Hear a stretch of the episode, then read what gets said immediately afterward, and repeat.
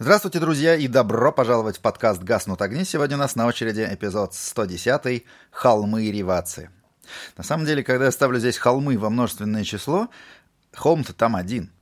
Ну, или их очень много, вся гряда, которая во все стороны идет э, от Ималы. Но конкретно холм Реваца, который находится внутри вот этого двойного левого поворота, э, который в общем, заканчивает, можно сказать, круг. После него теперь только разгон. Раньше еще была шикана, теперь ее нет. А, и этот холм один. Почему холмы тогда во множественном? Я сказал, знаете, я хотел сказать а, здесь некую игру слов то, что называется вот аттракционом, роллер-костер, они очень часто говорят, ну, то есть американские горки или русские горки, ревации, имеется в виду наверх-вниз. Именно таким было эмоциональное состояние тифози по уходу всего этого уикенда. Начинался он за здравие, поскольку команда приехала в лидерах и личного зачета с огромным преимуществом, и командного зачета тоже с очень большим преимуществом. И они приехали не просто в лидерах, потому что там что-то не так у других пошло, они приехали в статусе фаворитов. То есть реально по скорости, кроме Red Bull, никто не мог им бросить вызов. И ну, фактически это было или они, или Red Bull. Поэтому понятно, что у Тифози было потрясающее настроение. Плюс к этому не будем забывать, что их просто не пускали до этого два года. Да, гонка была, Гран-при Эмилии Романи вернулась благодаря ковиду, ну так вышло в 2020, в 2021 году, но тифози не было. И поэтому здесь все совпадает. Первая европейская гонка сезона, весна, хоть и прохладный был уикенд и дождливый, а, и Тифозия заполняют этот самый холм Ревации. Не только его, они заполнили в принципе все трибуны, но по поводу этого холма я хотел сказать, я вот здесь вспоминал, действительно, в 93 году первый раз приехал в Ималу на гонку, а в 92-м мы уже транслировали, но тогда я работал вот именно эту гонку из Москвы, тут вообще из всех гонок, что мы показывали, начиная с Испании, а там их было 13, и из них я 4 только был на, на месте событий, а начиная как раз уже уже с Маникура, то есть, который был летом, с Гран-при Франции. Поэтому эту гонку я смотрел, как и все, ну, ну, комментировал, да, ну, с Шаболовки. А вот год спустя я попал туда, и, и меня, конечно, потрясло все, но прямо под нашей комментаторской кабиной была главная трибуна. И я пришел посмотреть в пятницу, потому что ну, тогда раньше мы не комментировали, естественно, никакие свободные заезды даже близко, никакие гонки поддержки, и квалификацию даже мы не комментировали. Еще несколько лет а, мы не комментировали квалификацию, а только ближе к началу 90-х, э, к концу, вернее, 90-х началось. Вот. А Тогда я просто пришел, посмотрел э, уже в пятницу, на трибуне было полно людей с флагами, и я поделился со своими товарищами итальянскими, говорю, вот, надо же, какая атмосфера. Они говорят, погоди, это ты видел, условно говоря, богатых ребят, знаете, помните, как было у Битлз, да, потрясите бриллиантами. Вот, это, это не те, это не атмосфера, это не тифозия. Ты сходи на холм Ревации. Я говорю, а как, где это, как? Ну, вот там внутри пройдешь, вот там поднимешься, там с аккредитацией пустят нормально, там нету билетов, тогда вообще их не было, да, то есть теперь-то хоть лавочки там появились, но все все равно стоят. А раньше просто, ну, вот, и, и я действительно пошел, и как раз во время квалификации я там был, и вот, вот с этого момента я понял, что такое действительно народная любовь к Феррари, и это действительно были незабываемые моменты. Поэтому этот холм, он как символ. В Монце нет такого места. Знаете, Монца там есть разные трибуны, там есть а, параболика, Аскари, естественно, первый поворот, да, а, и как-то люди распределяются, но там нет такого, что вот здесь такие люди, а здесь такие. Понятно, что самая главная трибуна напротив Питлейна, она дороже стоит, но в принципе все более... А здесь вот именно это как противопоставление, знаете, двух миров. А, это как, а, ну, не знаю, можно ли э, Милан и Интер, да, как Лацо и Рома. И, и вот Здесь то же самое. Здесь есть э, все трибуны Ималы и есть холм Ревации. И именно там, мол, находятся настоящие тифози. Вот, поэтому я думаю, что вы могли, кстати, это видеть частично даже через трансляции, потому что даже когда шел дождь, даже когда эти были красные флаги, ничего не происходило. И все равно вот там видно энергию. Видно, э, пусть даже в дождевиках с зонтиками, но все равно они жгли фаеры, все равно они размахивали флагами. И даже когда они в итоге не выиграли, а, все равно вот это никак не повлияло на народную любовь. Я хочу сказать, что были периоды, когда Феррари вообще никуда не ехал. Ну просто, ну то есть вот еще раз, ну давайте вспомним тот же 93-й год, про который я говорю, да. Если в 90-м у них там э, была надежда и борьба за титул, 91-й все пошло хуже, 92-й вообще безобразно, 93-й чуть лучше, но все равно, то есть люди уже как бы смирились с тем, что они здесь не победят. И все равно они все были там, они все радовались там, не знаю, пятому, шестому месту, искренне, каждому обгону, каждому кругу. А тогда не было возможности следить за временами на круге, да, то есть ну, ни у кого не было никаких гаджетов, не было интернета. А вот диктор что-то говорит, она, опять же, понимаете, да, двигатели были не в пример более громкие, чем сейчас. Поэтому диктор там что-то разобрали в паузу между проездами. А, ура, обрадовались там. В общем, а, главное была атмосфера. И эта атмосфера, конечно, потрясающая. И опять же, из того, что я сейчас видел э, через телетрансляцию, мне кажется, что она, несмотря на ну, общее изменения вообще в, в мире всего, это как раз атмосфера тифози и холма Риваца, она остается. Вот. Теперь, собственно, давайте уже поговорим о гоночном уикенде. А, мало того, что это была первая европейская гонка сезона, это была первая гонка со спринтом. Э, должна была быть из шести, но если бы была из шести, то она была бы не первая, скажем так, тогда бы в Бахрейне, скорее всего, начали. Ну вот теперь опять я, кстати, видел уже, что начали поговаривать про следующий год, про, про шесть спринтов. В этом, как вы знаете, в итоге отступили на, на 3 и решили проводить в. Поскольку трасса не обгонная, это было понятно заранее, то это, в общем, вызвало некий скепсис. И забавно, что следующее э, Шпильберг, которая тоже трасса очень красивая, пилотажная, с перепадами высот, но она тоже не сильно обгонная в гонках. Но там хотя бы есть несколько зон ДРС, там есть несколько жестких торможений.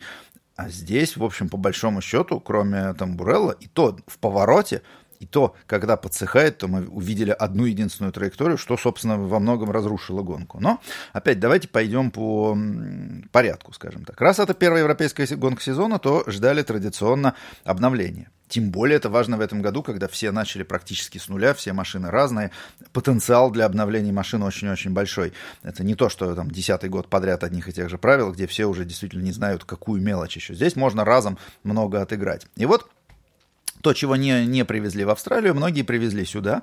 Мерседес очень много поработал над небольшими там аэродинамическими а, на носовой части машины, а, в диффузор тоже, а, задняя часть, вот они укрепили днище там, где дельфинировали очень серьезно. Red Bull сделал небольшие рассекатели тоже на крыле, на, на днище. Они поработали тоже, опять же, над задней частью, над кожухами тормозов и с точки зрения охлаждения, и с точки зрения, опять же, улучшения аэродинамики, прижимной силы, ну, естественно, вес.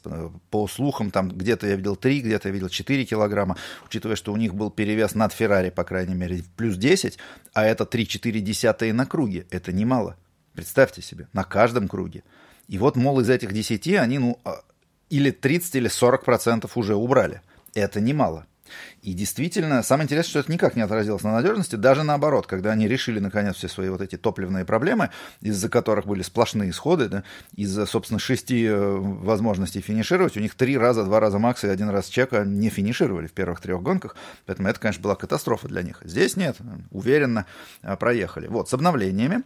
Э, Макларен небольшие крылышки, то, что бимвинг называется, это сзади э, нижняя часть крыла, да, то, что находится над вот структурой безопасности, на которой фонарь, если хотите, вот эта штанга, которая выходит по центру машины, и над ней есть небольшие крылышки, как бы внутри большого крыла, вот это бимвинг называется, тоже они обновили. А, но, в принципе, опять же, Макларен, как ни странно, они говорят, мы едем в зависимости от трассы. И если посмотреть, забегая вперед, прогрессию Ланда, например, в последних, ну, первая гонка полностью была провалена, там еще вообще проблемы с тормозами были, а не показатель. А дальше, вот смотрите, следующие три гонки, там прям седьмой, пятый, третий, если продолжить логику, то в Майами он просто должен выиграть фактически на той же машине. Но понятно, что не все так просто. Вот. А что касается э, вот этой большой четверки, видите, у трех команд какие-то обновления были, у Феррари не было ничего. Феррари решили, что э, не имеет смысла. Больше того, уже Бинотто сказал, знаете, ну как бы Майами это будет несколько нетипичная трасса, и я думаю, что там не стоит ради нее огород городить. В общем, чуть позже увидите обновление и сразу большой пакет а, ну, чуть позже это Барселона, соответственно, то есть, которая обычно у нас последние годы и была первой европейской гонкой сезона, и на которую как раз все и привозили большие обновления. Поэтому посмотрим. Но, в принципе, мы уже говорили, что у Феррари были в последние годы сезоны, где они бодро начинали, ну, вы помните, да, с Феттелем, например, и потом гонку обновлений проигрывали тому же Мерседесу, когда они с ним боролись. Посмотрим, что будет с Red Bull. Red Bull тоже, в принципе, конечно, умеет прибавлять, но мы видели, что по ходу прошлого сезона, опять же, Мерседес у них выиграл гонку обновлений, и под конец Льюис начал штамповать победы одна за одной, и Макс едва не упустил титул. А в какой-то момент летом казалось, что он легко его возьмет. Точно так же, как еще две недели назад казалось, что Леклер легко возьмет этот чемпионат. Сейчас это уже далеко не так. Сейчас уже осталось всего 27 очков. А это, знаете как, одна победа с лучшим кругом плюс одно единственное очко. Так что как оно пойдет в Майами, никто не может сказать. Макс разошелся, и Макс, кстати, не ошибается. Если он два раза не финишировал, то это было из-за машины. Это было не из-за его собственных ошибок. Шарль здесь ошибался. Другое дело, что это, знаете, как безумству храбрых поем мы славу, а, потому что я считаю, что в данной ситуации э, он украсил чем-то. Кто-то скажет, не имеет права, надо было расчетливо. Э, ну, окей. Но в любом случае, вот перед этим холмом Риваца они пытались что-то сделать, честь и хвала. Я думаю, что в дальнейшем он тоже сделает из этого вывода и будет ехать более аккуратно. Особенно, ну, условно говоря, в Майами, где вокруг, э, если и будут тифози, то не в первом, не в первом поколении. А, ну, там больше кубинских тифози, не в первом поколении, насколько я понимаю, во Флориде в принципе присутствует, чем а, итальянских, хотя они наверняка тоже а, есть, как, впрочем, и везде в Северной Америке. А, по поводу и обновления, в общем, мы сказали. И что начинается с уикендом? Уикенд Соответственно, спринтовский, значит, у нас всего две тренировки вместо трех. Больше того, Вторая, поскольку она в режиме закрытого парка между квалификацией и спринтом, то она уже практически ни на что не влияет. А, ну, обычно, поскольку сильно ничего менять нельзя, кроме там чуть-чуть переднее крыло, по большому счету, команды использовали вот в предыдущие три уикенда только для того, чтобы пытаться, ну, длинные серии проехать, посмотреть, как ведут себя тот или иной комплект шин и прикинуть на спринт и на гонку. И э, спринт фактически являлся такой же еще, ну, можно сказать, третий одновременно частью свободных заездов. Да, он э, одновременно был как бы и квалификацией, потому что он расставлял на старт главной гонки, но плюс он позволял понять, как работают шины. Кстати, в этот раз это действительно было так.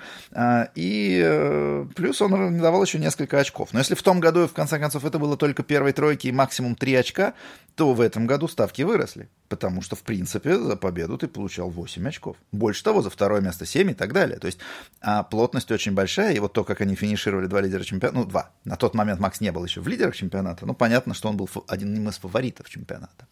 И вот то, что они набрали больше намного очков, чем остальные, то есть еще больше оторвались от, от средней зоны, но при этом между собой там всего одно очко разницы было. Да? А другая совсем ситуация произошла в воскресенье. Итак, возвращаемся, значит, в пятницу. Так у нас только одна тренировка перед спринтом. Одна тренировка на, в общем, достаточно сложной трассе, плюс у многих новинки, как мы говорили. Надо посмотреть, работают они или нет. Если нет, то отказаться. У многих, как у Альпин, там одно новое днище, его поставили Алонсо, но если бы оно совсем не заработало, надо было бы снимать и так далее. То есть и тут, как назло, начинается дождь, и очень прилично. И получается, что по суху они вообще никак не проехали. Потому что дождь, ну, плюс Имала, Ситуация сложная. Зато мы, кстати, увидели, что очень хорошо работают дождевые шины Пирелли. Причем часть они были дождевые, вторая часть они были э, промежуточные. Да, были ошибки, развороты, гравий, э, да, был красный флаг даже э, с Ланда. Но по большому счету ни одной разбитой машины не было. И вот это тоже позитивный момент. И больше того, маш... Э, пилоты не отсиживались в боксах. Они действительно были на трассе, они ехали, а шины позволяли хорошо эвакуировать воду. Ну, там ливня настоящего не было тропического, но вот в этих нормальных условиях европейских дождевых все было хорошо. А, и они не сильно истирались, не сильно уходили. Поэтому, в общем, все прошло благополучно. А, для истории, скажем так, вот Леклер показал лучшее время, но это скромное достаточно, конечно, 1.29,4. Сайнс очень много он привез, 87 э, сотых, почти 9 десятых. Макс был третьим полторы секунды, а дальше были два Хаса. Магнусон и Мик Шумахер, но уже, конечно, в трех и трех с половиной секундах, соответственно. А, ну и вот Хэмилтон 18-й. Тут Норрис на тот момент, кстати, был 14-м. Это я так заранее забегаю про будущих героев Гран-при, да, чтобы вы понимали. А Ботас был 11-м. Вот Рассел 10-м. Это как прошла тренировка. Дальше у нас, соответственно, начинается квалификация. А, и квалификация была очень интересна, потому она практически два часа шла, и в ней было пять красных флагов. И это рекорд. Потому что до этого а, в шестнадцатом году в Венгрии было один раз четыре, и вот в прошлом году в Баку было тоже четыре. Так что это рекорд. Пять сразу красных флагов.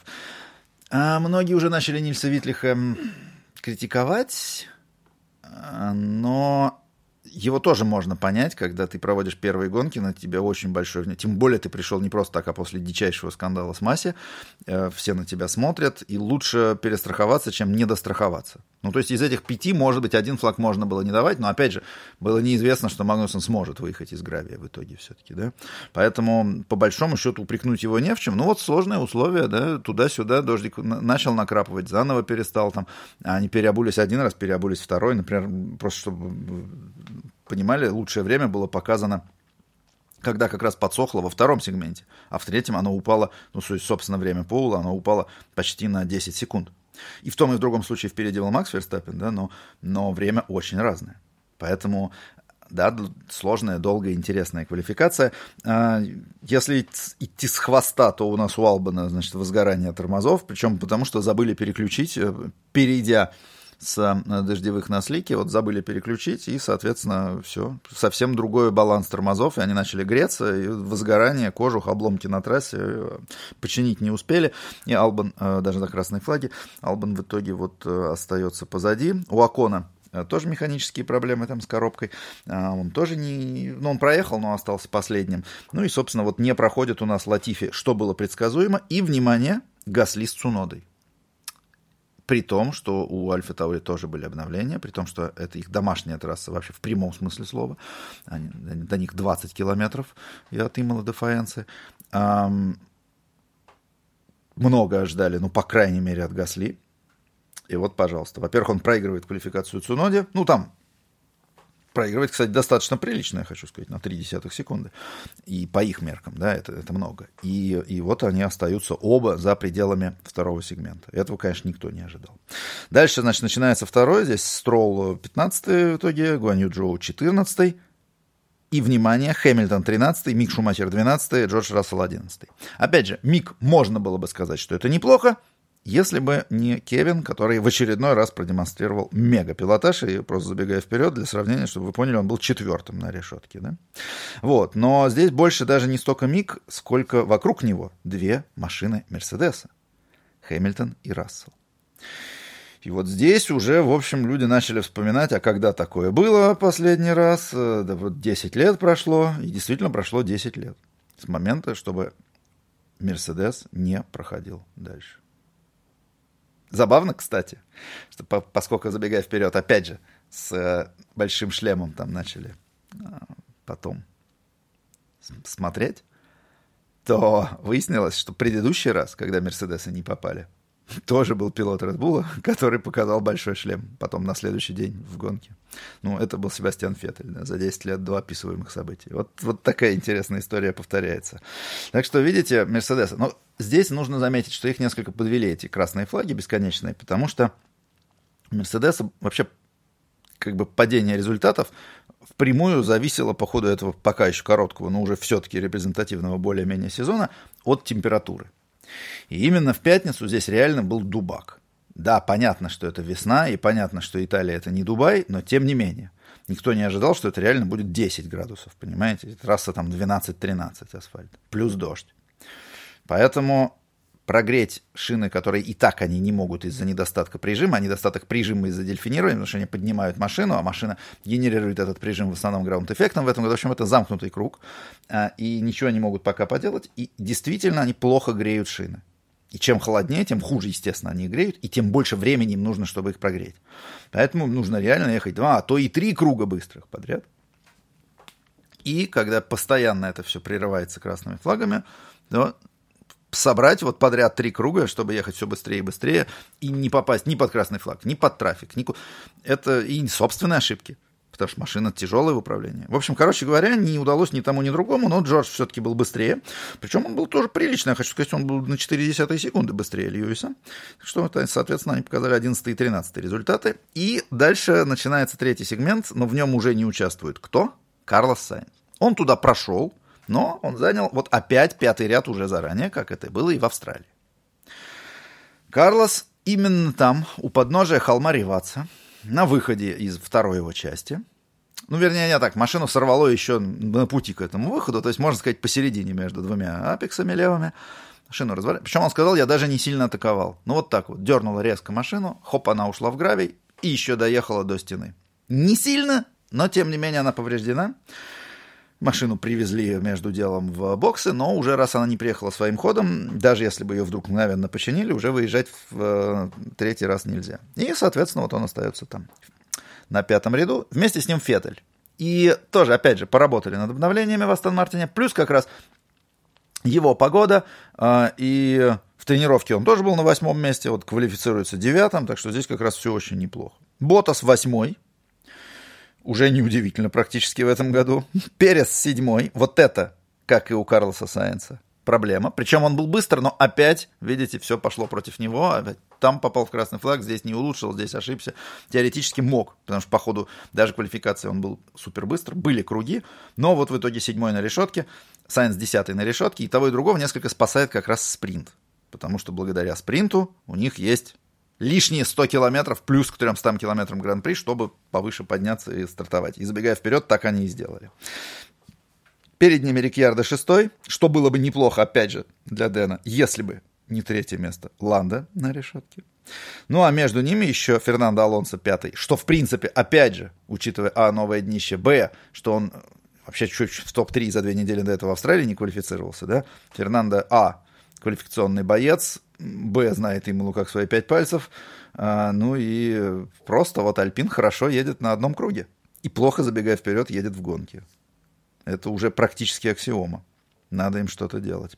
Вот, но на решетке он был пятым, и впереди него Магнусон с Норрисом делят третий, второй ряд. Ну, то есть для Норриса это уже неплохо. Опять же, вспомните, как все начиналось и как загрустили болельщики Макларена после первой гонки. И вот здесь уже сразу за двумя лидерами, да? И Кевин Магнусон. Это вообще лучше. Для него это повторение того, что у него в самом начале было пару раз на Макларене. Но для команды Хас это лучше, потому что выше пятого места до этого они не стартовали на решетке, так что это их вообще лучшее достижение. Причем я хочу сказать, что когда мы смотрим на времена, то мы видим, что он уступил 33 тысячных секунды Ланда Норрису. Представляете, что это такое? На почти 5-километровой трассе. В сложных дождевых условиях, потому что третий сегмент э, ехали с водой. 33 тысячных, он вообще мог бы быть третьим на решетке. Дальше мы даже думали, что, возможно, они все сдвинутся на одно место, потому что Макс попал под желтые флаги. И там как раз остановился Вальтери Ботас, несмотря на это, он в итоге был восьмым на решетке, о чем мы говорили. Это был предпоследний. Последний был э, флаг из-за Норриса, но после него уже не возобновили, потому что оставалось меньше минуты. И многие так э, насчет Норриса начали ухмыляться, типа, ну, повел себя как Шумахер в рассказе, там, или Росберг на спуске, или многие э, обвиняли и Леклера в этом году, в, в прошлом году, в э, выходе из бассейна. Короче говоря, что, типа, раз он был третьим, а не факт, что он бы удержался, ну, вот он решил в акваминерале доехать до стены. Но я лично в это не верю, потому что у него действительно был темп, и он сам думал даже, что он за второе место может побороться. Этот вылет не выглядел каким-то очень там, подозрительным, учитывая сложные условия, поэтому я не думаю, что Ланда бы нарочно стал. Там. Ну ладно, вы еще ради Поула, там, но ради третьего места не думаю. Вот. Но вот вышло то, что вышло. А предпоследний флаг, он был из-за Ботаса, и вот он сыграл дурную шутку сразу с двумя. Он едва не сыграл дурную шутку с Максом, и сыграл ее с Шарлем. Объясню почему. А когда они выехали на вторую попытку, то, учитывая вот эти все сложности с прогревом, они оба понимали, что надо ехать на одном комплекте два круга быстрых. Но они решили сделать это по-разному. Макс решил проехать два круга подряд быстрых, а Шарль решил проехать в более классической конфигурации, быстрой, потом медленной, потом быстрой. Соответственно, за время медленного ты можешь зарядить до 100% э, гибрид и потом полностью использовать мощность. Но Макс, видимо, счел, что вот в этих условиях полудождевых не столь важна максимальная мощность, сколь важна температура шин и удержать ее лучше прям ехать подряд. Ты их не стешишь, тем более промежуточные, на полумокрой трассе, а вот проехать быстро ты можешь. И он оказался прав. Во-первых, поэтому, а во-вторых, еще и по красному флагу. Потому что, смотрите, он шел с огромным опережением. Там было секунда и одна десятая после двух секторов. Именно это, кстати, его и спасло, потому что когда в итоге он приехал с, опережением в 7 десятых, то он мог легко доказать, что на самом деле на третьем секторе он потерял. Больше того, там есть мини-сектора, и видно а на онборде, даже слышно, как он поднимает ногу с педали газа, когда э, справа остановилась на спуске кривации. Опять же, эти холмы ревации, видите, э, машина Ботаса. Э, и потом он нажимает газ обратно, потому что там зеленый флаг.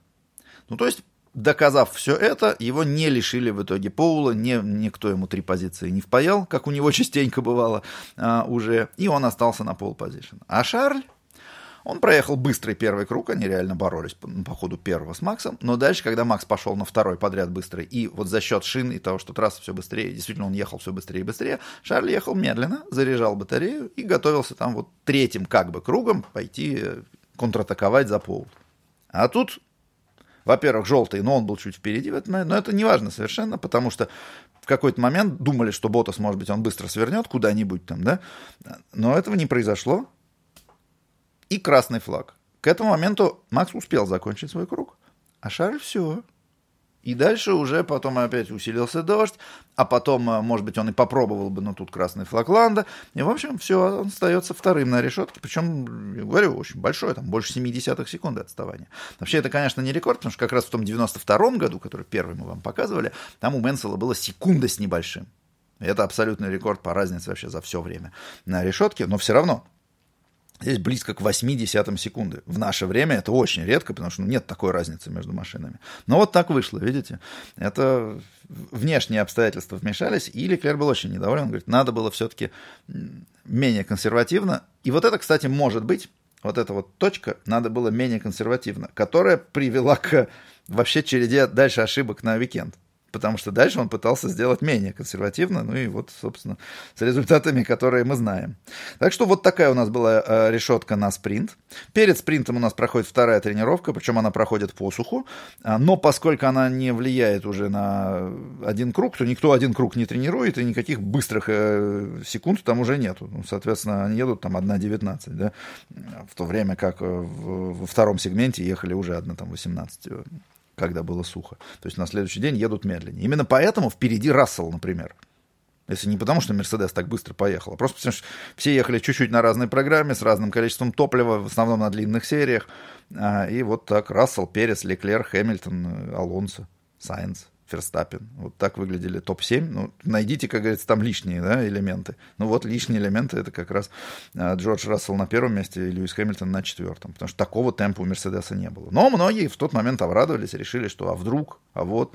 Э, просто, чтобы вы понимали, двое вообще не выезжали. Ну, там механические проблемы были, включая Ботаса. А Ландо Норрис, который выехал, да, вот его партнер тоже не выезжал, Рикьярдо. А Ландон Нойс выехал, но он показал 18-й последний результат из 18, и у него отставание 4 секунды и 3 десятые от времени Джорджа Рассела. Как вы понимаете, в гонке на следующий день, да и в спринте в тот же день, даже близко такой разницы в скорости не было, поэтому тренировка действительно, может быть, она была важна для шин. А по поводу этой тренировки, зато она оказала некое влияние тлетворное, я бы сказал, на Магнусона. Магнусон, там-то он показал 12 результат, да, на 27, он прошел 30 кругов на двух разных типах, и как раз когда он тренировал софты, после 14 он, они начали уходить, прям сильно. И он подумал, что дальше они будут линейно уходить. А гонка показала, гонка была 21 круг, то есть ровно треть от 63, которые были в воскресенье. Гонка спринт показала, что они практически ни у кого не ушли только у Шарля в конце, но он сам сказал, что он перестарался в начале. Он слишком много требовал от софта, э, чтобы уехать от Макса из, из зоны ДРС. И он действительно уехал из зоны ДРС, но вот ценой того, что на последних, там, наверное, пяти кругах они начали э, практически останавливаться. И за два круга до финиша Макс подъехал. Вернее, он первый раз атаковал еще за три, не прошел этот э, маневр, и вот за два он прошел. Собственно, и за это время он успел потом уехать э, почти на 3 секунды от Шарля. То есть, действительно, шины просто закончились, софта на Феррари. Но у остальных 17 человек из 20 стартовали на софте все равно. Потому что холодно. Да, было теплее, в субботу, чем в пятницу. Но все-таки было достаточно холодно, плюс это не абразивная трасса, она не очень требовательна к шинам в принципе, и поэтому решили, что а софта как раз осталось полно, именно из-за того, что дождевая была полностью первая тренировка и часть квалификации. Ну, то есть практически софт э, осталось вот из тех шести комплектов, что Пирелли всем выдала перед началом уикенда, а, и вроде бы они все, большая часть должна были уйти в квалификацию, а еще и в тренировке перед этим, а тут нет, там осталось половина у всех, поэтому почему бы и нет. И все решили ехать, 17 человек решили ехать, да. Не поехал, ну, то есть поехал на медиуме Латифи, ну, там провал. И, в принципе, у него не было темпа весь уикенд. Сильных аварий не было, и то хорошо. Развороты были, но развороты были у многих. Вот. И два Хаса. И два Хаса. И очень по-разному прошло. Потому что Мик был очень доволен. Сказал, в той группе, где я ехал, а, под конец все все-таки начали подсаживаться на софтах, а у меня как раз был темп на медиуме, я ехал прекрасно, я отыгрывал позиции. У Кевина обратная ситуация. В той группе, где он ехал, все было у всех нормально, а вот у него, за счет того, что он был на медиуме, на более... То есть он мало того, что он оказался а, out of position, как мы говорим, да, э, не на своем месте, он оказался среди более быстрых машин, так еще и единственный во всей этой группе он был на более жестких, то есть более медленных шинах. И вот результат, он постепенно начал проваливаться, терять позиции. Соответственно, э, Макс, как я сказал, сначала отстал, он проиграл старт, э, Шарль вышел вперед, смог выехать из полутора секунд, но далеко уехать не смог, убил шины, под конец пустил обратно, и вот, пожалуйста, Макс впереди, Шарль второй, они сохранили. Дальше за ними Чека Перес. И вот Чека как раз с седьмого на третье место. Вот он прорыв, вот оно, как сказать, тлетворное влияние на а, случайные результаты, потому что все то, что подарило зрителям, условно говоря, э, квалификация, все это спринт позволил отыграть и ему, и, и Сайенсу. А Сайенс и вовсе еще больше отыграл. Он с 10 на 4 место, плюс 6 позиций, соответственно. Вот, пожалуйста. Но Чека при этом был близко, 4 секунды и 7 десятых. А Сайенс был далеко, 17,5, но просто потому, что он отстал в начале, пока он там разбирался с более медленными машинами. А, так что здесь трудно судить. Темп у него был, у них у всех примерно одинаковый был темп. Чтобы вы понимали, лучшие круги. 1.19.154 у Макса, 1.19.044 у Шарля, 1.19.012, вот самый быстрый, у Переса, и 1.19.251, то есть чуть медленнее, но буквально чуть медленно на десяточку, на полторы у Карлоса. Вот. Он отстал на 17 секунд, и э, дальше как раз два Макларена. Ландо Норрис, успел он его обогнать, своего друга, и оторваться от него почти на 7 секунд. Ландо в трех секундах впереди э, Дэна Рикьярда, и следом за ними Вальтери Ботас. Следом за ними Вальтери Ботас, и Кевин Магнусон. Магнусон в итоге вот скатился с четвертого места до восьмого, но все-таки умудрился взять одно очко, потому что, напоминаю, это был самый первый раз, когда очки давали первой восьмерке за этот самый спринт, так что Магнусон набрал очки. Дальше Алонсо, который потерял позиции с пятого на девятое, был недоволен, уже здесь был недоволен э, расходом шины, гоночным темпом. Мик Шумахер, который как раз заехал в десятку, а, то есть улучшил на две позиции. Дальше Джордж Рассел, остался при своих. Юки Цунода, Себастьян Феттель и Льюис Хэмилтон. Хэмилтон даже потерял одно место. И это было для него роковым, учитывая следующий день. Потому что следующий день все те, кто был на нечетной стороне из-за прошедшего незадолго дождя, они стартовали хорошо. Все, кто был на четной, они были на мокрой, и они стартовали плохо. Это я уже про основную гонку говорю, да. Так что тот факт, что Льюис был не 13 а 14 вот он был очень важным для него. А Джордж был одиннадцатым, то есть Джордж был на чистой стороне. Дальше Строл Акон, который чуть-чуть отыграл там, но не сильно. Гасли, Албан и Латифи. Вот так расположились. Соответственно, единственный сход это был Гуанью Джоу, который с Гасли как раз заборолся, ну, там, такая Гасли была внутри, Гуанью оказался на внешней, в Пиротелле, в скоростной не смогли они вдвоем пройти этот поворот. Э, у одного пидстопа и колесо проколото, а другой, в общем, ну, разбил машину. В итоге ее пришлось даже выводить из закрытого парка, и в итоге он стартовал с питлейна на следующий день. Вот. Что касается следующего дня как раз, то вот в итоге стартовая решетка. На первом ряду Макс и Шарль. Дальше Чека и Карлос. Соответственно, вот уже все топ-машины подтянулись. Да? Следом э, третья линия в полном составе Макларена, э, Норриса и Рикьярда. Дальше Ботас и Магнусон. Алонсо и Мик Шумахер – Рассел и Цунода, Феттель и Хэмилтон, Строл и Акон, Гасли и Албан, Латифи и с питлейна стартует Гуаню Джоу. Но здесь дальше никакого разнообразия по тактикам у нас уже не получилось по одной простой причине. По одной простой причине, это как раз вот этот дождь. Он где-то за три часа до старта пошел. А, ну и, в общем, смочил очень прилично. По поводу, я еще хотел сказать, Поула. Во-первых, Поул официально засчитан за Максом. 14 в его карьере, а, и именно за пятницу. То есть он стартовал с Поула физически в основной гонке, но даже если бы он не стартовал с первого места, если бы Шарль, допустим, его так и не пустил в конце, то Шарль бы стоял на Поуле, Макс бы был вторым, но при этом Поул позишн в истории была бы добавлена Максу, потому что он в пятницу в квалификации на одном быстром круге был быстрее всех. Окей. А, Red Bull стал шестой командой в истории, которая взяла 75 pole position. Значит, первой стала Ferrari, но это было на Гран-при Франции 75 года. Дальше Lotus очень близко, это было на Гран-при Японии 77-го. Дальше пришлось ждать Макларена до 91 года в Испании, это произошло. В 95-м в Аргентине Вильямс, ну, это уже в этот момент уже это были одни из последних поулов для этой команды. 17-й а, год, 2017 год на Гран-при Китая Мерседес. И вот 2022, соответственно, на Гран-при Эмилии Романи это Red Bull. Вот шесть команд, как они достигали э, рубежа в 75 pole position. Теперь э, по поводу шин. Все стартуют на промежуточной, причем все стартуют на новой промежуточной, кроме двух человек, которые решили поставить себе прикатанную. Вернее, не так, одного человека, это Льюис Хэмилтон. Второй человек попал на прикатанную после своего пидстопа который у него прошел на втором круге, это Дэн Рикьярдо по той простой причине, что он столкнулся с Карлосом Сайенсом. И вот Сайенс, у которого меньше всего пройдено километров, если не считать двух человек, которые просто менялись по, по, по две гонки провели, да, в Астон Мартине, Хюлькенберг и Феттель, там понятно. А вот так из всех, кто условно проехал все четыре гонки, меньше всех километров пройдено у Сайенса. Просто катастрофа. Причем, да, он опять ошибся – и даже это позволило всем фотографам там днище крупным планом сфотографировать. Феррари были недовольны, естественно. Это было в пятницу. Но в субботу вот он отыгрался, он с 10 места на 4 здесь. Он потерял старт, как и Шарль, но я еще раз говорю, все, кто там были, никто там ничего толком не мог сделать. Рикьярдо, Магнусон, следом за ними Мик, Юки, Льюис, а, Эстебан Акон и Алекс Албан. Вот все, кто стояли на мокрой траектории. Ну, так вышло, видите. Если бы дождь все время шел сильный, то, наверное, было бы все равно, потому что все было бы мокрым. А здесь, как назло, для них он перестал, и как раз где-то за там, минут 45 что-то где-то накатали, что-то где-то подсохло быстрее с той стороны, и все. И то есть, ну, люди, как sitting duck, то, что называется, сидящая утка, да, хромая утка. Не, не может человек ничего сделать. Поэтому э, Карлос, да, он Шарль тоже, он не только пустил Чека, он еще и Ланда Норриса даже пустил.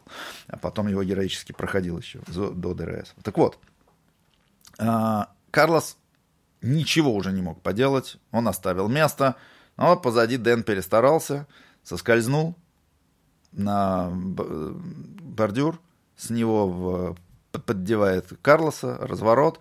Еще они собирают Ботуса с собой. Тот не сломал крыло в итоге, но несколько повредил нос, потом сказал, что все-таки машина чуть хуже себя вела.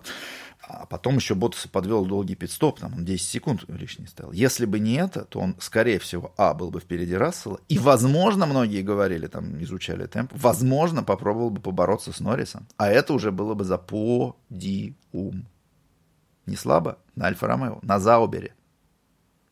Он мог реально побороться за подиум. Вот один из возможных героев гонки. Итак, все стартуют, соответственно, кроме Льюиса, на э, свежем, медиу, свежем промежуточном составе, э, Льюис на прикатанном, и за исключением вот этой аварии все дальше едут.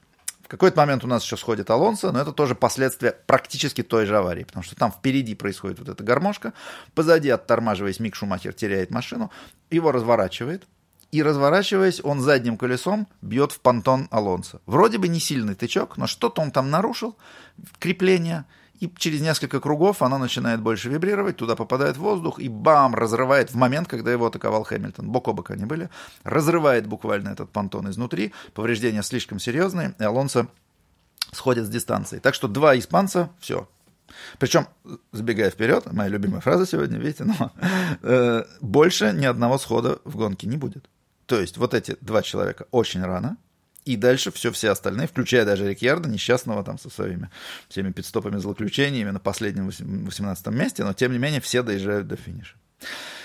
Едут они все, едут и ждут, когда же наконец подсохнет. И а так не так и много. Ну, вот там Леклер прошел Норриса, да, есть локальные какие-то продвижения, но все-таки по мере того, как траектория подсыхает, уходить, атаковать нам более мокрой, это опасно. И все ждут. Все ждут. Но как первому перейти на слик?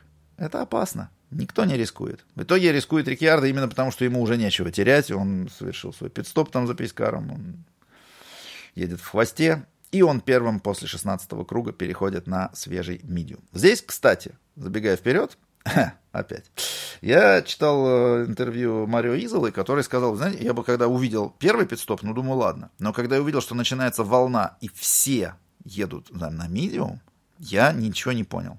Потому что для нас, для Пирелли, было очевидно, что все сейчас перейдут на софт. А все команды решили перейти на медиум. И он говорит, и потом я понял их, потому что для нас это почему очевидно?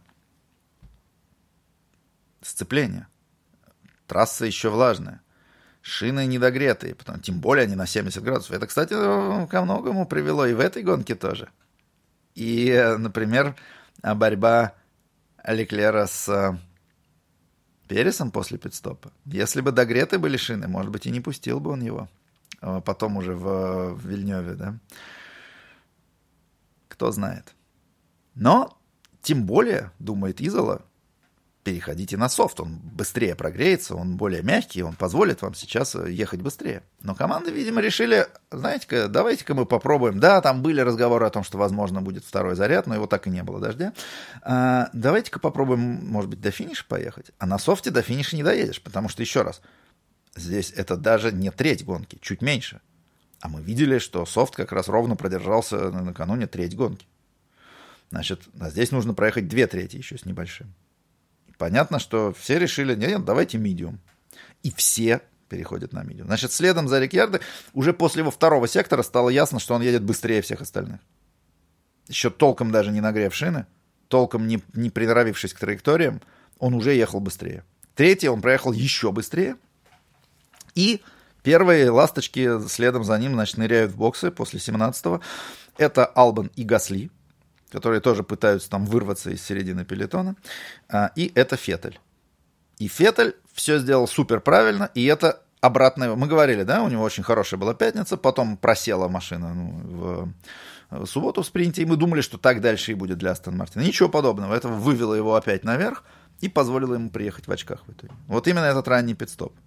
А, с Албаном и Гасли не совсем так вышло. Да, там Албан для себя, для Вильямса просто прекрасно проехал опять. Почти как в Мельбурне, и вот еще одна позиция, и опять были бы очки. Но для Гасли, конечно, это провал. А, и когда они все тоже начинают просто валить на все деньги, выражаясь по картинговому на этом круге, это как триггер для всех остальных. И здесь весь пелетон уже разом бросается в боксы. Исключений там всего несколько было. Да? То есть здесь разом останавливаются у нас Перес, Рассел, Ботас, Цунода, Магнусон, Стролл, Хэмилтон, Акон. Акон, кстати, его выпускают прямо перед Хэмилтоном, и за это он потом получит 5 секунд а, штрафа. А, Джоу, Латифи и Шумахер. Вот они все. Все переходят на медиум. Здесь вообще нет вариаций. Только есть э, у нас 4 четыре человека, которые переходят на использованный медиум, у которых не было свежего комплекта. Это Феттель, Магнусон, Стролл и Мик Шумахер. Но Опять же, мы видим по результату, что никак это ни Феттелю, ни Магнусу, ни Строллу не помешало финишировать на их позициях в итоге там все трое в очковой зоне, пусть и в хвосте, да. То есть в этом медиуме, может быть, было несколько кругов всего, где там на тренировке они его чуть-чуть обкатали, это никак им не помешало. Все остальные были на свежем, но не получали преимущества. И вот дальше все остальные едут. И средняя часть гонки, конечно, была грустноватой. Признаем это. Толком ничего не происходило, все загрустили, и надо было что-то делать.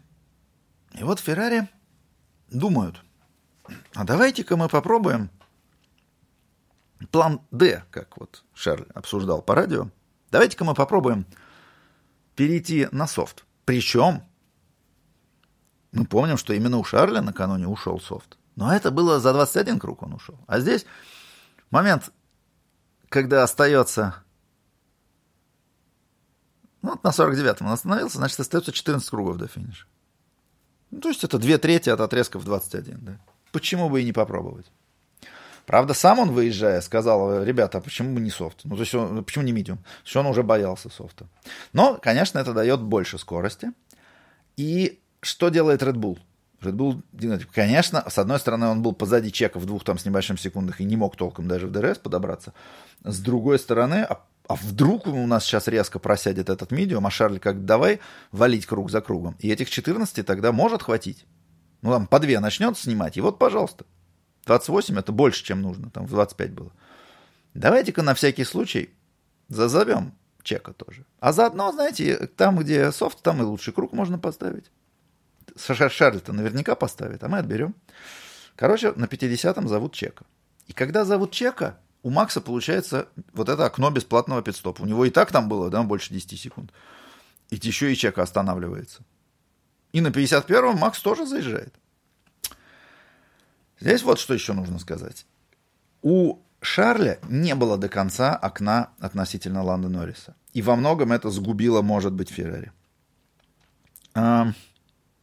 Когда он возвращается, он опять позади Ланда, как это было в начале. Он его, конечно, догоняет, обгоняет, потому что, ну, разница в шинах большая.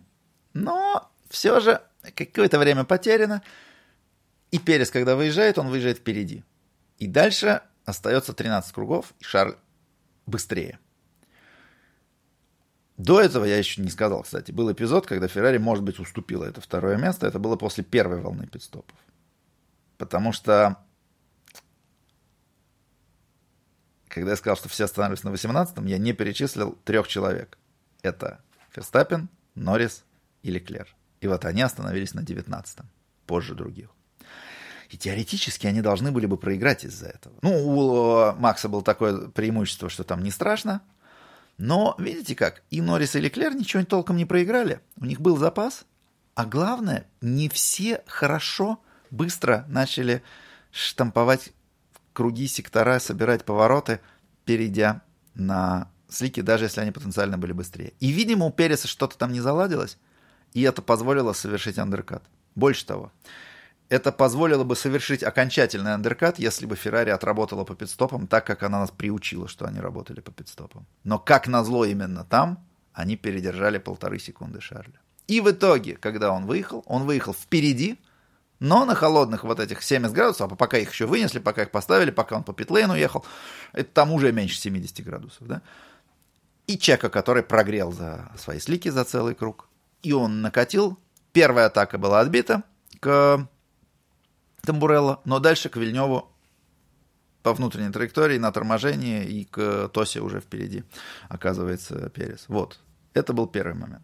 Второй, значит, в обратную сторону, здесь уже Шарль пытается. И Шарль потом сказал, да, я пожадничал, но опять же, здесь не имелось в виду тот факт, что они попробовали все-таки отобрать второе место. Они удовлетворились третьим. Здесь имелось в виду вполне конкретная вещь. Это вот эта атака в... Кстати, когда я говорил варианты Альта, я потом видел, что Феррари даже использует уже официально э, курва Грязини, то есть поворот Грязини. Ну, в честь э, мотобосса э, ушедшего переименовали вот этот поворот. Я не знаю, будут ли продолжать, опять же, параболику в Монце называть э, э, курва Микеля Альбарета, но Здесь, вот, по крайней мере, Феррари в официальном релизе самой трассы Имала я этого не видел, но здесь они этот поворот называли Грязини, так что посмотрим. Короче говоря, вот там, в этой шикане верхней, Шарль слишком высоко заезжает на бордюр. Он вообще, в принципе, там уже не первый год есть фотографии все время, как он летит четырьмя колесами. Именно он причем. Но вот здесь, в этом году, гораздо жестче подвеска, гораздо меньше отыгрывают шины, потому что они не пухлые 13-дюймовые, да, не, не бублики, а низкий профиль. Жестче подвеска, чуть-чуть потеря прижимной силы. Да, вы скажете, там достаточно медленно, там граунд-эффект не так работает, но все-таки какой-то бы он работал, а так, когда машина взлетает, он никакой не работает. Короче говоря, при приземлении машину просто разворачивает. И еще и он доезжает до стены. Не критично, но переднее крыло повреждено, то есть надо еще его ехать менять. Результат человек скатывается до 10 места, ну и дальше еще на одном комплекте софта начинает героически атаковать. Кстати, я не уверен, что его переодели, потому что я переобули. Потому что я вижу, что у него как раз дальше вот с 53-го до финиша был использованный софт. Но то ли это был предыдущий комплект, другой, который просто был использован по ходу квалификации, то ли просто оставили этот же, не знаю, а сменили только переднее крыло. Но в любом случае, короче, он отыгрывается, он несколько машин проходит, э, и э, там Строл, Магнусон, Феттель, Цунода.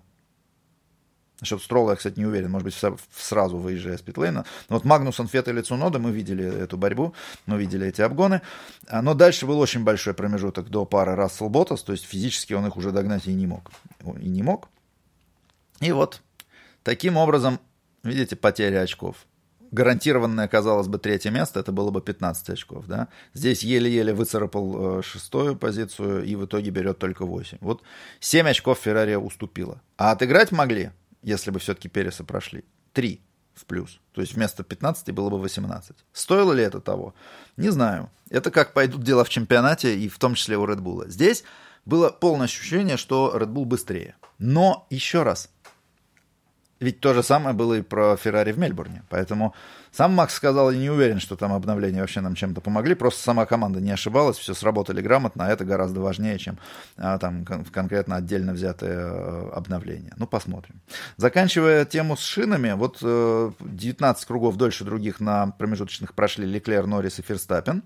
И лучшее время было у Ферстаппена среди всех 1.29.917 э, на э, промежуточных шинах. Э, дальше. На харде, собственно, у нас только Рикьярдо ехал. 1.21 577 его лучшие результаты. Проехал он отрезок аж в 32 круга. Это мне напоминает 33, которые э, очень многие Витлиху тоже предъявили, которые прошли со старта, пока не разрешили открываться крылу. Ну, то есть, понимаете, да? Больше половины дистанции. Уже давно сухо было, уже давно переобулись все в, в слике, а все крыло нельзя было открывать. Вот без комментариев я на эту тему. Ну, мне кажется, что так как только одна зона, да, можно, наверное, было. Но еще раз, человек только начинает, это его четвертая гонка, а, пока, наверное, перестраховывается. Заканчивая, опять же, с шинами, да, про Харт я сказал. Medium, самые, так сказать, распространенные шины этой гонки. Длиннее всех серия была у Феттеля аж 46 кругов. А, а самый лучший круг у Ферстаппина 1.20-224. У Переса 20 у Леклера 20 Это вот по кругам на медиуме. Ну и, наконец, софт. Там вообще мало кто его использовал, собственно говоря. И там очень плотно. Ферстаппин лучший круг в итоге, который позволил ему взять большой шлем. 1.18.446. Леклер 1.18.574 под конец. И Перес 1.18, ну, здесь помедленнее, да, 1.18.949 на полсекунды медленнее. Вот такая вот была у нас э, ситуация. Теперь по пидстопам, то, о чем мы говорили. Пидстопы, которые были так важны. Ах, э, ну, я вам зачитаю десятку, да. Но на этот раз, кстати, чтобы вы понимали, 11 э, пидстопов вышли из 3 секунд. То есть общий темп вырос вырос. На десятом месте у нас механики Уильямса, которые обслужили Албана на 17-м круге за 2.85. Перед ними Гасли тогда же за 2.78 в Альфа Тауре. Э, вот за круг до этого, как раз когда был пидстоп Рикьярда первый, где он и перешел на слике, э, это было на 16-м круге, 2.66 у Макларена. Через круг после этого Феттель, вот тот тоже ранний, который позволил ему, плюс и сам пидстоп был очень хороший, 2.52. Собственно, вот это его вывело в очки в том числе. 2.48 на 49-м у Леклера. Это был его первый из вот двух тех пидстопов. Э, ну, второй вряд ли, потому что ему меняли крыло, как вы понимаете. Вот если бы этот самый первый его пидстоп также провели, еще раз повторюсь, когда он на э, шины переходил дождевые, но нет, тогда как раз нет. А здесь вот э, очень быстро, 2.48 на 49-м. У Макларена на 30-м у Рикьярда, это и второй его пидстоп, когда он перешел, собственно, на хард, и вот дальше на нем и ехал до финиша. Еще быстрее был пидстоп. Это уже пятый в гонке, 2.44. На четвертой строчке Ферстаппин на 19 круг, 2.36. На третьей строчке опять Ферстаппин, 51 круг, когда он на софт перешел, 2.34. Представляете, да, Red Bull? И на второй строчке Red Bull, 50 круг, когда на софт переходит Перес, 2.29. Кто же впереди тогда, спросите? А впереди Опять Макларен. Ланда Норрис, 19 круг. Переход на слики. 2.27. Вот вам лучшее время этой гонки, собственно говоря.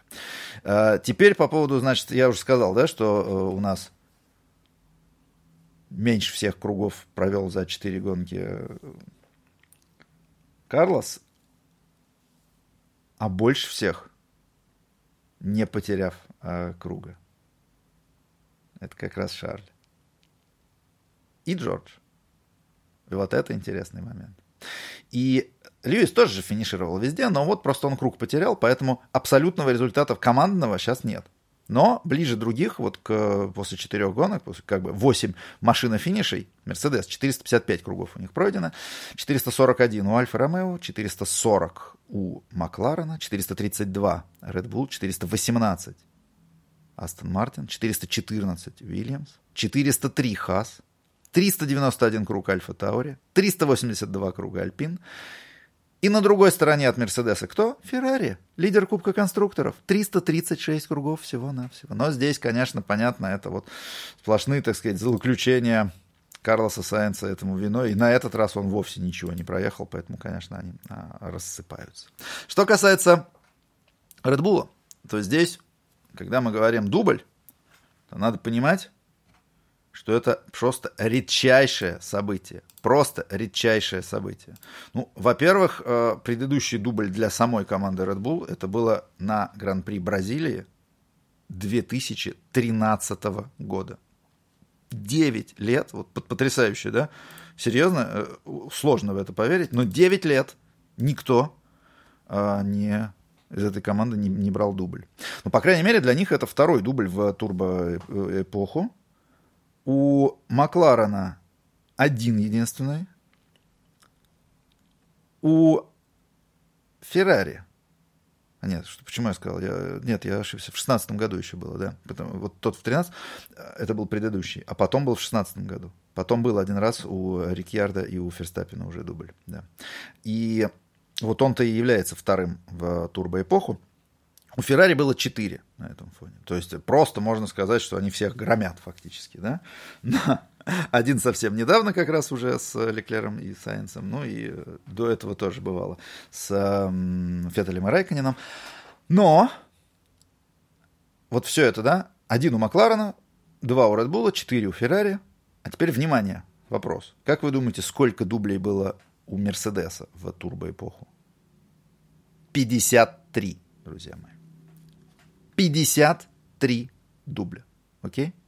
Поэтому тем удивительнее, да, их э, фантастическое просто вот падение, я бы сказал. Падение в классификации. Еще э, один интересный момент по поводу большого шлема. Во-первых, для самого Макса он второй в его карьере всего-навсего. Но это настолько редкое событие, э, что вот сейчас, внимание, вы помните, да, что в Австралии был первый в его карьере у Шарля Леклера. И это гонки подряд идут. Так вот, за всю историю Формулы-1 было всего три случая, когда в двух гонках подряд бывали большие шлемы. То есть старт pole position, лидирование от старта до финиша, лучший круг и победа. Всего три случая. И во всех трех случаях это был один и тот же гонщик – то есть в Германии и Голландии 52 года это был Аскари. Опять же в Голландии и во Франции 63 года это был Кларк. И дальше пришлось ждать 50 лет. До 2013 года. И это Сингапур и Корея. Это Феттель. Это вот как раз, когда я говорил, что не, не проход был, помните, у Мерседеса и потом вот большой шлем. Так вот. Но здесь это был тот случай, когда подряд два. И сейчас четвертый раз в истории всей Формулы-1, 22 год, Австралия и Эмилия-Романия. Но это первый случай, когда два разных гонщика, не один и тот же, а два разных гонщика в двух гонках подряд берут большие шлемы. Соответственно, Леклер и Ферстаппин, которые у нас и являются кто, кем?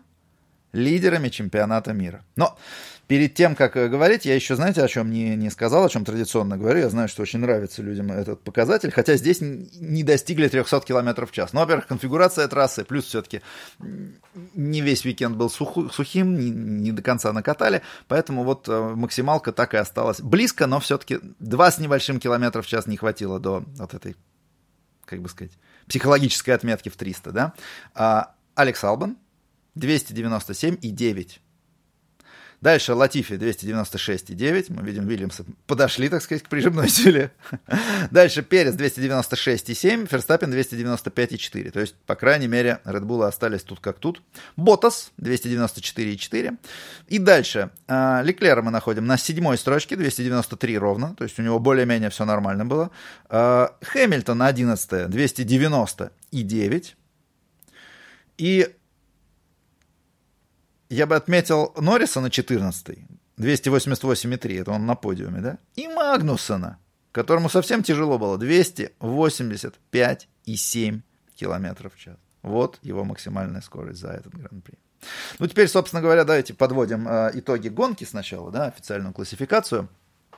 309 километров 49 метров была дистанция Гран-при, и пройдена она была за час 32 минуты 7 секунд 986 тысячных со средней скоростью 201 километр в час и 262 тысячных. Это учитывая и влажную трассу в начале, и появление Пейскара, так что, в общем, достаточно быстрая все равно получилась гонка. 16 секунд Ферстаппину уступил Чека Перес, 16527, если быть точным. А, еще в 18 секундах позади него Ландо Норрис, в 7 секундах позади Норриса Джордж Рассел, и Ботас на хвосте у Рассела 675 тысячных. При этом, видите, Ботаса долго продержали на пидстопе. С другой стороны, у Рассела на пидстопе ему не смогли изменить настройки прижима переднего крыла. И из-за этого он ехал потом с очень сильным недостатками. У, них, э, у него было слишком много прижимной силы спереди. Понимаете? То есть теоретически, когда трасса подсыхает и тебя переводят с э, дождевых шин на слики, тебе должны чуть-чуть убрать прижимную силу. И мы видели специальными такими приспособлениями, да, около переднего крыла. И вот здесь что-то сломалось, не пошло, ее не изменили. Поэтому что у Рассела, что у Ботаса, в принципе, были свои оправдания здесь. Но в любом случае они молодцы, они боролись, они устроили ремейк того, что было за десятое место за год до этого, и на этот раз не столкнулись. А, и выглядели очень неплохо. Но вот Ботас до последнего был в зоне крыла, 675 тысячных. Дальше Леклер. Я говорил, он обгонял, но не успел бы их догнать все равно, там 12 891. Пока бы он до них доехал, я думаю, он бы этот софт тоже убил, поэтому там далеко не факт, что даже доехав до них, если бы больше кругов было, он бы их прошел. А, ну, успела уехать на 5 секунд от Юки Цуноды, Цунода на 9,7 от Себастьяна Феттеля, Феттель на 4,3 от Кевина Магнусона. И вот дальше уже, э, хоть Стролл и был близко, но в протоколе это никак не отражено, потому что он первый из тех, кто отстал на один круг. Так что, соответственно, вот формально разница между Феттелем, а, между, вернее, Магнусоном и Стролом целый круг. Так что 9 человек в лидирующем круге, остальные уже круговые. Строл, соответственно, вот это его первое а, очко в сезоне. На 4,5 секунды он а, обогнал Албана. И дальше вот паровозик, который всю гонку так и ехал. 6 десятых от Албана у Гасли. В 70-х позади Гасли э, Хэмилтон. И в двух секундах позади них Акон. Но Акон финишировал впереди них на самом деле. Но получил те 5 секунд, вот опасно его выпустили перед Хэмилтоном во время волны пидстопов. И в итоге больше он не останавливался, поэтому этот штраф ему добавили в конце. И Гуаню Джоу в 6 секундах позади них. В принципе, неплохо, опять же, для дебютанта, да и Формула-2 не, не выступала последние годы на этой трассе, он ее учил по ходу. Но опять же, если посмотреть, где Ботас, ну, это примерно та же самая история, что у Хэмилтона, перед которым изменяется а, публично его босс команды, Тота Вольф, а параллельно мы видим, что такая же машина не помешала Расселу приехать на четвертое место в этой гонке. Также и здесь. Ботас пятый, окей, Гоню Джоу пятнадцатый. Как оценивать китайцев, пока, наверное, сказать все-таки тяжело. Дальше Латифи в двух с половиной секундах позади него. Э, Мик Шумахер в 17, и даже уже Ральф Шумахер сказал, что многовато. Ну ладно, ошибка на старте с кем не бывает, с тем же Рикьярдо, но дальше уже там еще было Шикания, в общем, тяжело. Тяжело. А Магнусон берет 2 очка за девятое место. Так что три у него в общей сложности за этот уикенд. Ну и последний вот финиширует Дэн Рикьярдо на 18 строчке. И финиширует он далеко, он даже от Мика Шумахера он финиширует в 18 секундах. Двое сошедших. Алонсо 6 кругов успел пройти из 63 этой гонки. Сайенс ни одного. Вот. Ну и лучший круг, как мы уже говорили, 1.18.446 у Макса Ферстаппина. Достаточно близко Шарли Клер, 1.18.574 его лучший круг по итогам этой гонки. Еще э, вот есть несколько так статистических моментов, которые можно заметить. Э, во-первых, 34 очка набирает, то есть все возможные, да. Но это не рекорд, я уже заранее говорил. Э, у Хэмилтона было 50 очков в Гран-при Абу-Даби 2014 года, потому что это была единственная в истории гонка с двойными очками. А, у Макса, Макс становится пятым гонщиком, который выиграл здесь э, гонки подряд на этой трассе. До этого это было у Пике, у Сенны, у Хила и у Михаила Шумахера. По большого шлема. Ну, Я уже говорил, всего четвертый раз в истории, когда две гонки подряд. А, и а, последний раз вот как раз Феттель брал большой шлем, это была Сузука 2012 года это не отменяет Корея и Сингапур, просто там две подряд у него были, да, а здесь э, это вот последний раз, когда не прошел Мерседес в третий сегмент, и в этой же гонке, ну вот сейчас это повторилось, действительно, не совсем 10 лет спустя, потому что Сузуку у нас все-таки осенью, но тем не менее, тем не менее. И, кстати, Ферстаппин становится первым в истории вообще Ималы, да, кто э, берет большой шлем. На этой трассе ни у кого никогда такого достижения не было. А, да, что касается вот э, последнего дубля, то это все-таки было на Гран-при Малайзии 2016 года между а, для команды Red Bull, да, э, ну тогда, соответственно, это были Рикьярдо и Ферстаппин, сейчас это Ферстаппин и Перес. Ну и Ландо Норрис, первый подиум, естественно, для Макларена в этом году, но интересно, что для Норриса – это третий подряд подиум на итальянских трассах. То есть вы помните Монцу прошлого года, ну, тогда он был расстроен, хотя это было второе место, ну потому что первым был Дэн Рикьярдо, а до этого Имало начало прошлого сезона, тоже он был на подиуме, мы это вспоминали а, в эти выходные. Так что вот в Италии, так сказать, э, все благоволит а, Ландо Норрису. Что касается Джорджа Рассела, он финиширует четвертым, и, внимание, это единственный гонщик из всего пелетона, который все четыре гонки этого сезона финишировал в топ-5. Это, опять же, к вопросу э, настроя Тота Вольфа и в принципе настроя команды. Да? Цунода в очках, и Гас... Цунода седьмой, причем Гасли двенадцатый. За год до этого было ровно наоборот в этой же команде. Гасли был седьмым, Цунода был двенадцатым на финише. Феттель, который набирает очки, для него это шестнадцатый сезон подряд, в котором он набирает очки. Кроме него, таких вообще гонщиков было четверо в истории. Это Дженсен Баттон, Михаил Шумахер, Фернандо Алонсо и Льюис Хэмилтон. Вот Феттель становится пятым. Еще один интересный момент. Команда в Сильверстоуне, ну, теперь это Астон Мартин, да, она в двойных очках на финише.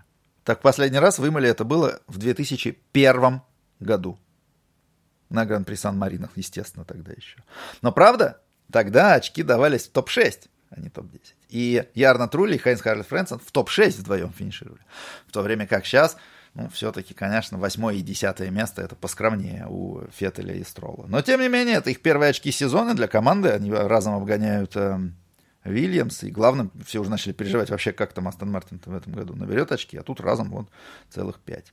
Э, что касается Льюиса и его 13 места, здесь нужно заметить, что у него это не, не впервые, это даже в третий раз в его карьере. Правда, это было далеко. В Бахрейне 2008 года он был 13-м, и в Турции 2009. Вот как раз 2009 год, где он вспоминал, это худшая машина его карьеры. В этом году как близко, но все-таки чуть лучше, чем тот Макларен, да, который у него был сразу после титула, соответственно.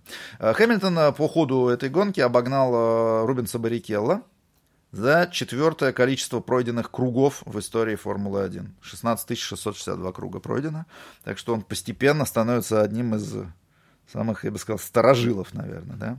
Ну, про Дэна Рикьярда, его 18 место, вы знаете, что это его худшее в карьере после практически его дебютов, да, Гран-при Бразилии 2011 года, он финишировал 20-м тогда. С тех пор бывало, что он был в протоколе, но это когда ты сошел, но тебя классифицировали, а вот чтобы ты реально доехал, увидел клетчатый флаг и был 18-м при этом, вот такого с ним не происходило уже долгих 11 лет. Что касается Сайенса, то это первый пилот Феррари, внимание, который сходит в Имале с Рубенса Баррикелла 2005 года. Это бы, конечно, звучало фантастически, но мы не будем забывать, что после этого был шестой год, а потом провал, и ничего не происходило до последних трех лет. Кстати, вот про это я еще не сказал, про последние три года. Здесь очень интересный момент. Здесь есть всего два гонщика, которые все три последних Гран-при Эмили Романи финишировали в очках. И это кто? Это Шарли Клер и это Ландо Норрис. Кроме них э, ни с кем такого не происходило. А по поводу, как давно вымыли там, что не происходило, вот, например, Алонсо э, не сходил вымыли с трассы, аж с Гран-при Сан-Марино 2001 года. То есть формально можно сказать, что 21 год. Но вы сами понимаете, да, что, опять же, большую часть этого времени гонок здесь просто не было, поэтому и сойти было невозможно. Что касается и Сайенса и Алонсо, у них есть одно общее, это их второй уже сход из четырех гонок сезона. И они, собственно, лидируют в этом списке и догоняют кого? Макса Ферстаппина, у которого тоже два схода. Вот, но Макс на этот раз не просто финишировал, но и набрал вот этот самый большой шлем. Ну и что, подходит время, наверное, тогда подведения уже окончательного итога, собственно, зачета. Сначала начинаем по традиции с командного, с Кубка конструкторов. Вильямс теперь на последнем месте у него одно очко, у Астон Мартина разом 5. У Хаса 15, то есть благодаря Магнусу они увеличивают свой счет. Но благодаря супер выступлению Цуноды Альфа Таури не сдается. И у них 16 очков. Сунода-то разом 6 набирает за седьмое место. У э, Альпин 22. И вот здесь все плохо, потому что они э, очков не набирают на этот раз. И их проходит со свистом просто Альфа-Ромео. 12 очков на этот раз у Ботаса, и в сумме у них 25 на 22 у Альпин, и они на пятом месте. На четвертом Макларен 46 и они набирают 22 очка на этот раз. Мерседес только 12, так что Макларен несколько приближается к Мерседесу, но там запас все равно есть еще, потому что у Мерседеса 77. А вот Red Bull за один уикенд не просто выходит вперед, но и улетает просто, потому что, внимание, 12 очков набрал Мерседес и 58 очков набрал Red Bull. Вообще, больше могло быть только на одно очко, 59. Это если бы Перес в спринте был впереди Леклера. Вот только одно очко они не добрали. То есть Хорнер с э, доктором Марка просто вот взяли все. 58 из 59 возможных очков. Соответственно, у них 113 в сумме. И, внимание, у Феррари-то сколько? Они-то только 20 набрали. У Феррари сколько? 124 очка. Так что 124 на 113 в Кубке конструкторов всего 11 очков между двумя лидерами. Вот так Red Bull за один уикенд с третьего места на второе в непосредственной близости от первого. Дальше. Личный зачет. Латифи на последнем месте, на 21-м. Лучший результат 16 место, зато трижды. Хюлькенберг на 20-м, 12 место. Мик Шумахер на 19-м, 11 место. И Лэнс Стролл на 18-м уже в очках. У него одно очко, у Алекса Албана на 17 месте тоже одно очко, но там по э, тому, как рано это было сделано, у Албана, соответственно, это было в Австралии, у Стролла это было в Эмилии Романии. Э, соответственно, переходим к топ-16 чемпионата. Там Гуанью Джоу тоже с одним очком, но он его набрал в Бахрейне, поэтому, конечно, он впереди уже этих товарищей. У Алонса 2 очка, у Феттеля 4 теперь, то есть он разом на 14 строчку, с 21 внимание, перемещается, да, потому что он вообще не финишировал в Австралии, поэтому был позади всех, включая Хюлькенберга, который его заменял, и вот разом на 14 строчку. А дальше перед ним достаточно близко Гасли 6 очков, Цунода 10, вот так, Цунода-то впереди своего партнера, в том числе и в чемпионате. И Рикьярдо на Макларене, внимание, даже не в топ-10 чемпионата. Он на 11 месте, и у него 11 очков. Магнусон на Хасе на десятом месте в чемпионате мира, у него 15 очков. У Акона 20, у Ботаса 24, он на восьмой строчке в личном зачете чемпионата мира. А теперь внимание, кто перед ним? Всего на одну позицию, на седьмом месте. И всего на 4 очка, 28. Это его многолетний партнер, бывший по команде, Льюис Хэмилтон, семикратный чемпион мира на Мерседесе. У Ланда Норриса 35 очков, он на шестой строчке. Всего на 3 больше. У Карлоса Сайенса 38. Дальше Джордж Рассел, пусть и не на втором месте, как перед этим уикендом, но все равно на очень достойном четвертом, 49. И еще раз, все четыре гонки в топ-5. Четвертый, пятый, третий, четвертый. Вот так он провел эти гонки. Перес на третьей строчке, 54 очка. Макс Верстаппен разом, мы говорили, с шестой на вторую, 59. 34 все возможные набрал по ходу этого уикенда, а Шарль ответил только 15. Соответственно, разом Макс отыграл 19 очков. И остается 27, потому что у Макса 59, у Шарля Леклера 86. Не самая удачная для Монегаска была гонка, не самая удачная для э, Феррари. И не смогли они порадовать тех, кто пришел на... Куда? На название этого 110 эпизода подкаста «Гаснут огни», а название это было «Холмы Ривацы.